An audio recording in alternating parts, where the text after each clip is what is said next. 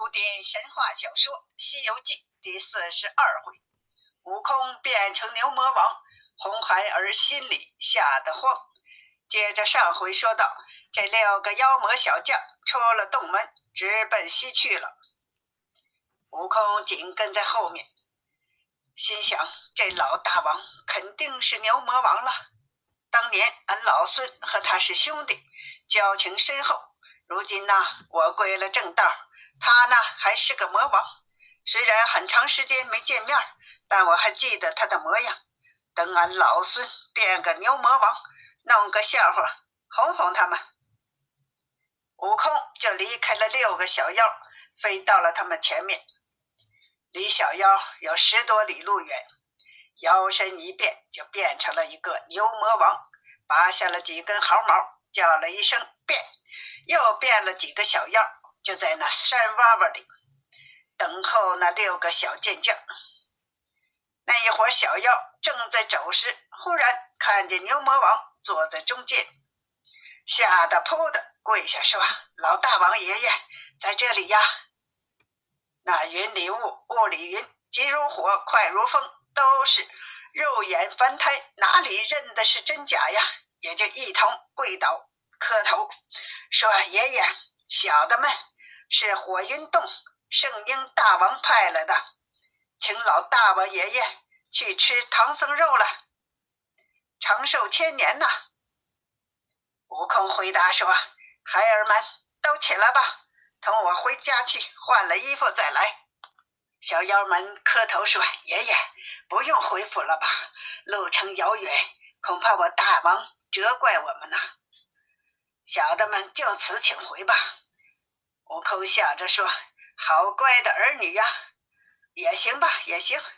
你们开路吧，我和你们去了。”六妖怪抖擞精神向前开路，大圣随后而来。不一会儿就到了山洞，快如风，急如火，闯进洞里报告：“大王，老大王爷爷来了。”妖王高兴地说。你们呐，真中用啊！这么快就回来了，就叫各小头目带队迎接。这时啊，满洞群妖整整齐齐，挺胸抬头，开门迎接老大王。悟空迈开大步进了洞里，坐在椅子上。红孩儿们都跪下磕头，说：“父王啊，孩儿拜谢了。”悟空说：“孩儿免礼，免礼。”那妖王四大拜，拜完了礼就站在下面。悟空说：“呀，我儿，求我来有何事啊？”妖王说：“孩儿不才，昨日抓了一个人，是东土大唐的和尚。听人说呀，吃他一块肉可长生不老了。玉儿不敢自己吃，特请父亲同来享唐僧之肉。”悟空听了，十分惊叹，问道：“我的儿啊！”是哪个唐僧啊？妖王说：“是往西天取经的那个人。”悟空说：“我儿啊，可是孙行者的师傅吗？”妖王说：“正是，正是。”悟空摆摆手说道：“不要惹他，不要惹他，别的人还好惹，那孙行者呀，你见了没有？那猴子神通广大，变化多端，他曾大闹天宫，玉皇大帝。”才十万天兵布下天罗地网，也没捉住他呀！你怎么敢吃他师傅呀？快送出去，还他！不要惹那猴子了。他若打听着是你吃了他师傅，他不来和你打，直接就能把山洞打个窟窿。你何处安身呀？妖王说：“父王啊，你说的哪里话呀？长他人志气，灭孩儿的威风。”那孙行者共有三个兄弟，领唐僧在我半山之中，被我使了个变化，将他师傅抓来了。他和猪八戒当时啊，找到我门上，讲什么攀亲的话，我也没信他。给他交了几个回合的战，也不见什么高低。那猪八戒呀来助战，是孩儿吐了火，把他烧败了。他们又去请龙王。要去请菩萨，我变成菩萨把他抓回来，吊在如意袋子里，也要蒸给他，给我们的小妖们吃啊！悟空笑着说：“我的儿啊，你只知有三昧火赢了他，你不知道他有七十二变吗？”妖王说：“凭他怎么变，我也认得，谅他不敢进我们来。”悟空说：“我儿啊，你虽然认得他，如果他变成小虫子什么的，你也不知道啊。如果变成我的模样，你也不知道啊。”妖王说：“父王啊，你不用担心。”谅他不敢靠近我的门。悟空说：“既然如此，我儿有手段，你也敌得过他，才来请我吃唐僧肉的吧？但是今天我还是不想吃哎。”妖王说：“为什么不想吃啊？”悟空说：“我近年来年老了，你母亲常劝我做些善事，我想啊，也没什么做的。”就吃些斋戒吧。妖王说：“不知父王是长斋还是短斋呀？”悟空说：“也不是长斋，也不是短斋，叫做雷斋。每月只有四天吃斋日。”妖王说：“是哪四天呢？”悟空说：“三星初六是卯日。今天呢是我的灾日。二来呀会客，等明天。”我去亲自刷洗蒸它，和我儿一起同享，可好啊？妖王听了，心中暗想：我父王平日吃人为生，如今呢活了一千多岁，怎么如今又吃起灾来了？想当初啊，这恶多端，在三四天的灾，哪里能积得善哉呀？此话有假，可疑，可疑。他就抽身出了二门之下，叫六剑将来问，说：“你们老大王是哪里请来的？”小妖说：“是半路请来的。”妖王说：“我说你们来的这么快，不曾到家吗？”小妖说：“是，没到过家。”妖王说：“不好了，他肯定是个假的，这不是老大王。”小妖就一起跪下说：“大王，自家父亲。”怎么也不认得了？妖王说：“观其形呢，倒是像；观其动静呢，倒是也像。只是说话呢，有点不像。只是假的呢，我们上当了吧？你们都要仔细点儿。会使刀的，把刀出鞘；会使枪的，枪都上了膛；会使棍子的，都拿出来。等我再去问问他。”如果老大王莫说今日不吃，明天不吃，就是半个月不吃也不打紧儿。假若他不是老大王，只听我哼的一声，你们就一起下手。群魔们个个心领神会。妖王转身到了里面，对悟空当面又拜了拜。悟空说：“我孩儿啊，家无常理。”不要再拜了，有什么话只管说来。妖王伏在地下说：“玉儿，一者请来奉献唐僧之肉，二来有话想问。前几天呢，我闲行驾祥光到了九霄云上，遇见了道岭张先生。悟空说：‘可是做天师的张道岭吗？’妖王说：‘正是。’悟空问：‘有什么话要说吗？’妖王说：“他见孩儿生的五官周正，问我几岁了，哪年哪月生的。因我年纪小，记不得了，要给我推算推算。今天请父王说说这事儿。如果下次啊，我再遇见他，好让他推算。”悟空听了，坐在上面，嘻嘻的笑着：“好妖怪呀！”老孙自归佛国，保唐僧师傅，一路上也捉了几个妖精。这个小妖精啊，有些狡猾。他问我什么家长里短、柴米油盐，我也好信口答应他。他如今问我出生年月日，我怎么知道啊？悟空呵呵的笑着说：“儿啊，儿啊，请起。我因年老了，连日有不随心的事儿。”把你的生日啊，偶然给忘了。等明天到家呀，问问你母亲就知道了。”妖王说：“父王把我的八字常常不离口，说我有通天不老之寿，今天怎么一下子就给忘了？岂有此理！岂有此理！必是假的！”哼的一声，群妖持刀涌来，往着悟空头上没脸没头的就扎来。这悟空使了金箍棒夹住了，现出本相，对妖精说：“贤郎，你却没理，哪里儿子好打爷的？”那妖王满面羞愧，不敢回视。悟空化作金光，走出了他的洞府。小妖们说：“大王，孙行者走了。”妖王说：“行了，行了，不用管他了，让他走吧。”我吃了他一场大亏，我们关了门，不要与他搭话，只来刷刷唐僧，争吃了便罢了。再说那悟空拿着铁棒，哈哈大笑，来到了涧边。沙僧听见了，急忙走出林子迎接，说：“哥哥呀，这半天你才回来，为什么这等傻笑啊？想必是救出了师傅吗？”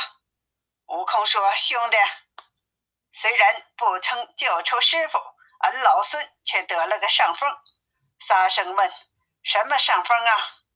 悟空说：“原来八戒被那妖怪掉在了皮袋子里面了，我设法救他，不料这妖怪叫什么六剑将，去请老大王来吃师傅肉。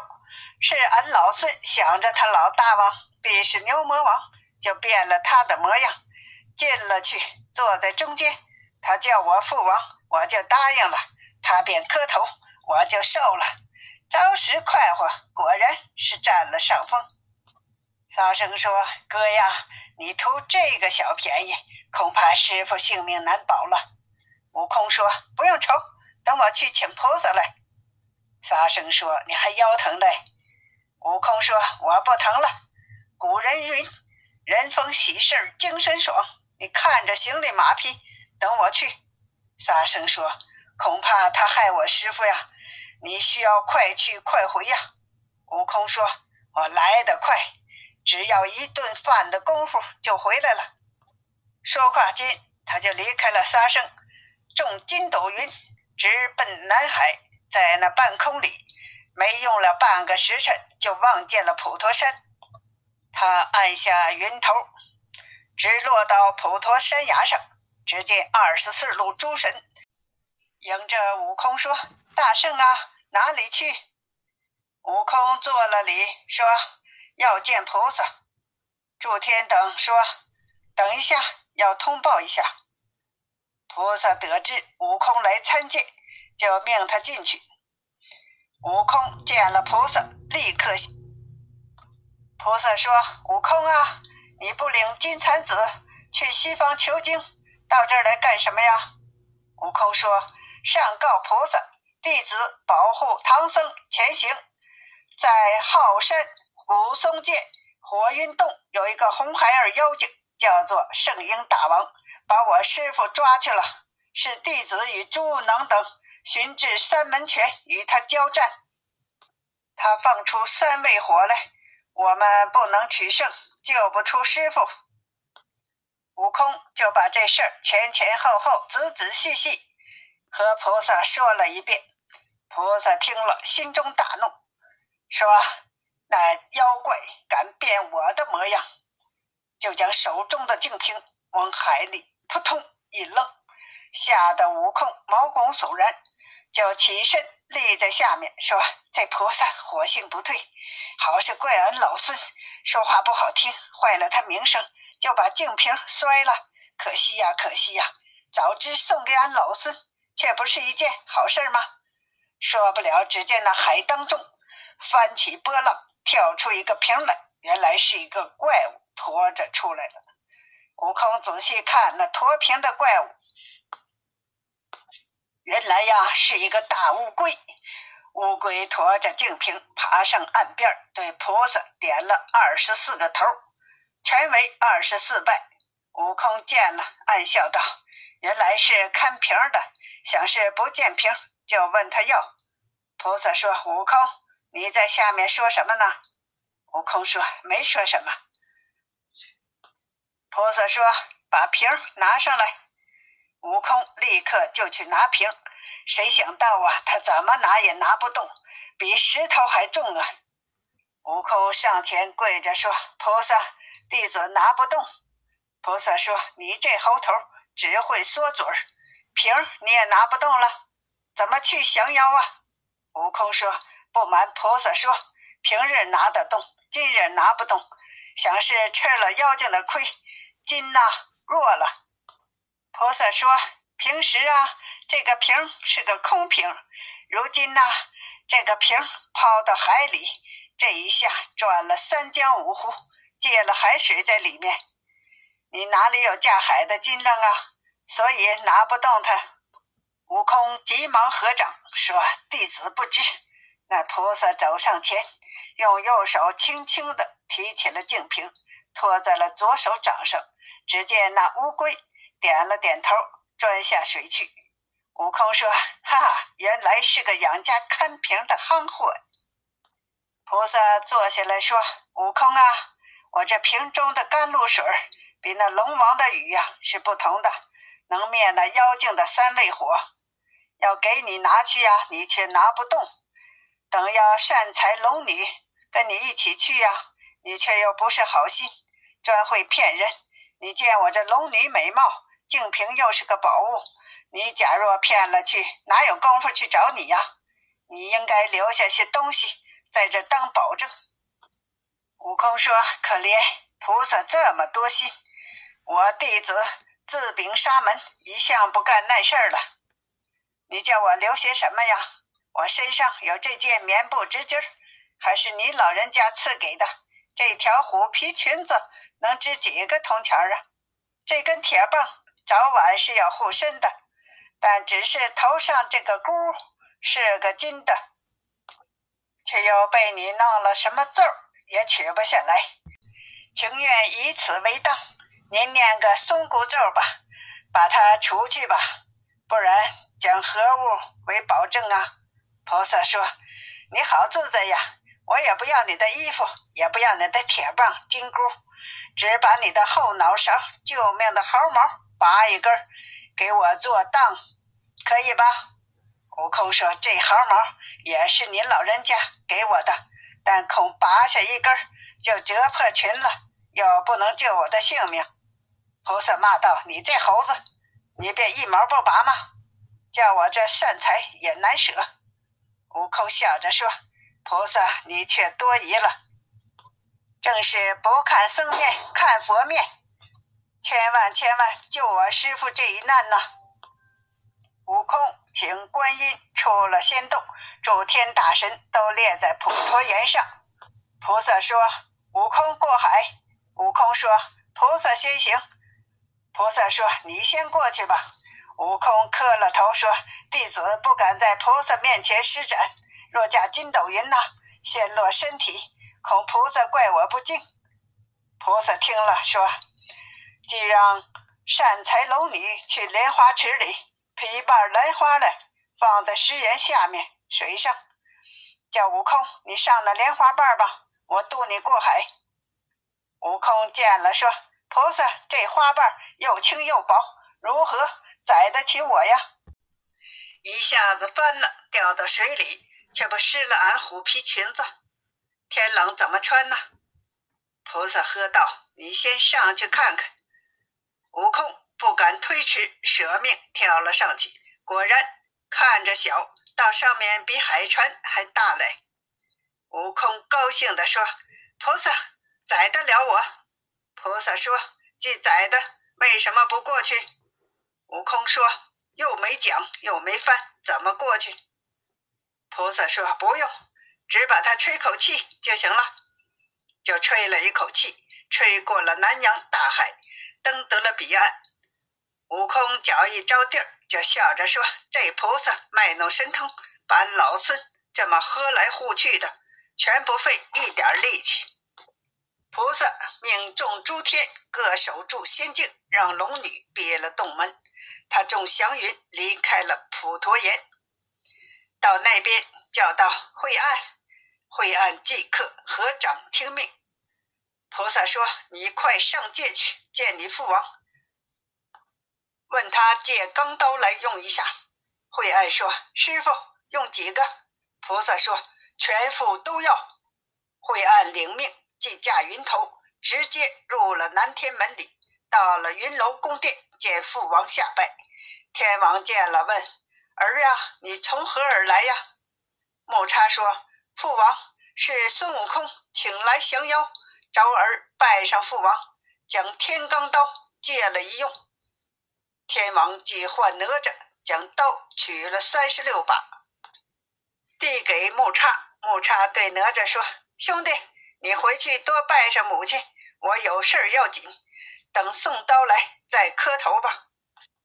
急忙告别，暗落祥光，直至南海，将刀奉献给菩萨。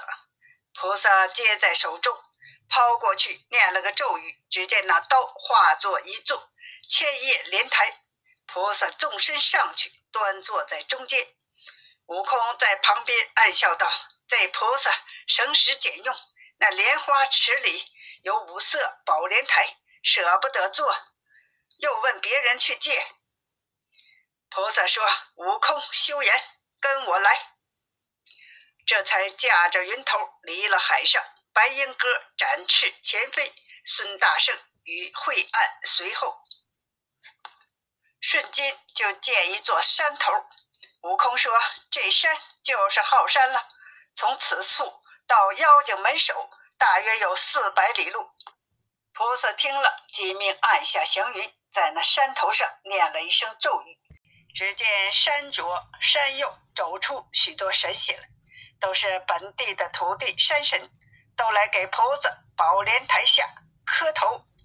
菩萨说：“你们不要慌张，今天我来此擒拿此魔王，你们把三百里内打扫干净，不许一个生灵。”在此，众神遵命。不一会儿，又回来报告。菩萨说：“既然都干净了，你们都回去吧。”菩萨就把净瓶搬倒，呼啦啦清出水来，就如雷响。大水就漫过山头，如大海一样冲开石壁，就像汪洋。悟空见了，暗中赞叹道。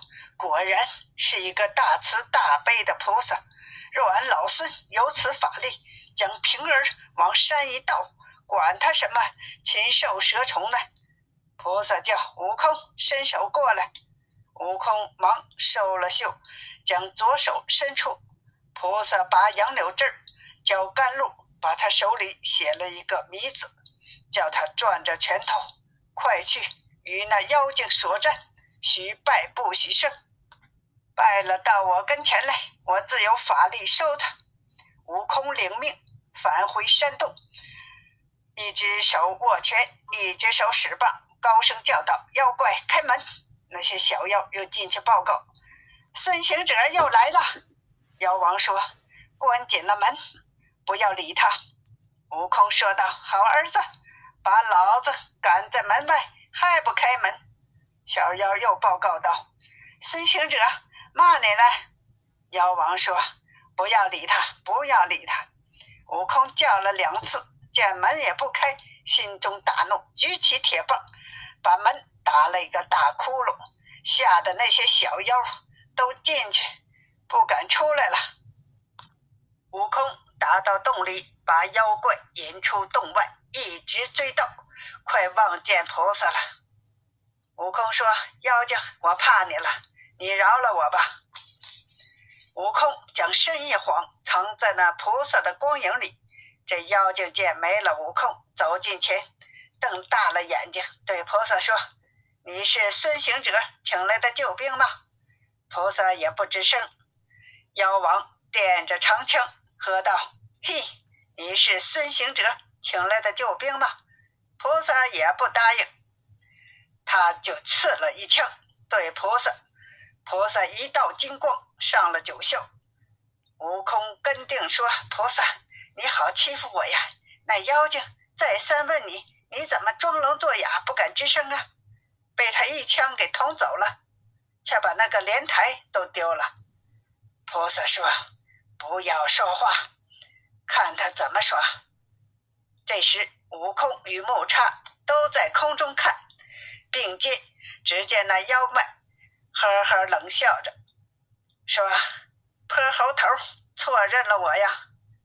他不知我把圣婴当做个什么人，几乎战不过我，又去请个什么脓包菩萨来，却被我一枪捅得无影无踪了，又把宝莲台给丢了。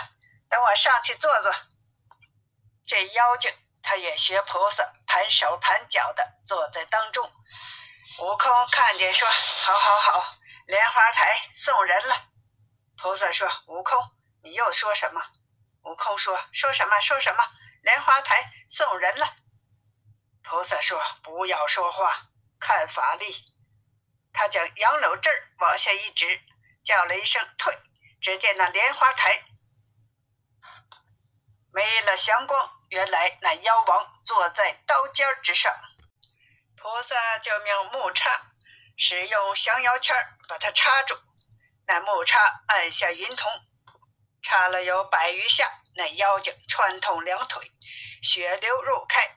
他咬着牙，忍着痛，丢了长枪，用手把刀乱拔。悟空却说：“菩萨呀，那怪物不怕疼，还拔刀呢。”菩萨见了，叫上木叉，且不要伤他性命，又把杨柳枝垂下。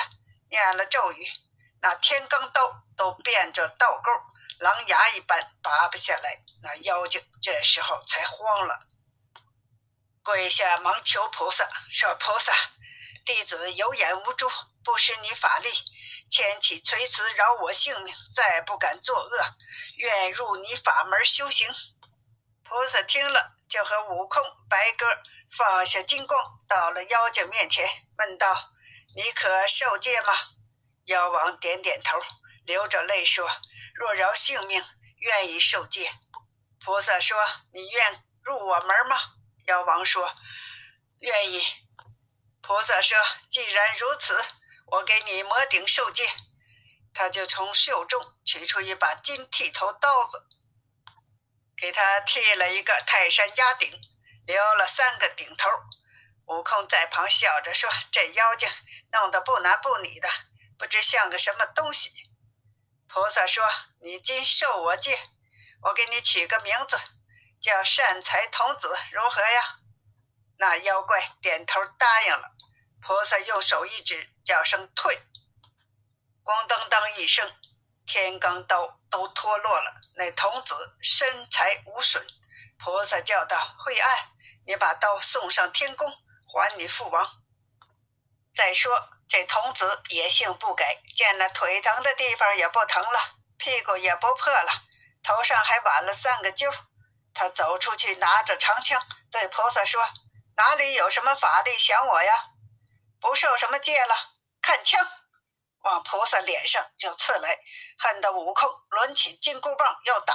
菩萨说：“不要打，我自有惩处他。”菩萨就从袖中取出一个金箍来。迎风一晃，叫声变，就变了五个箍，往童子身上抛去，就把他的头和两只手、两只脚都套住了。菩萨说：“悟空，走开些，等我念念紧箍咒。”悟空慌了神儿，说：“菩萨呀，请你来降妖的，为何要揍我？”菩萨说：“这篇咒啊，不是紧箍咒，是金箍咒。”咒那童子的，悟空这才放心，跟随菩萨左右。菩萨念着诀，那妖怪打着滚儿。欲知后来，请听下集。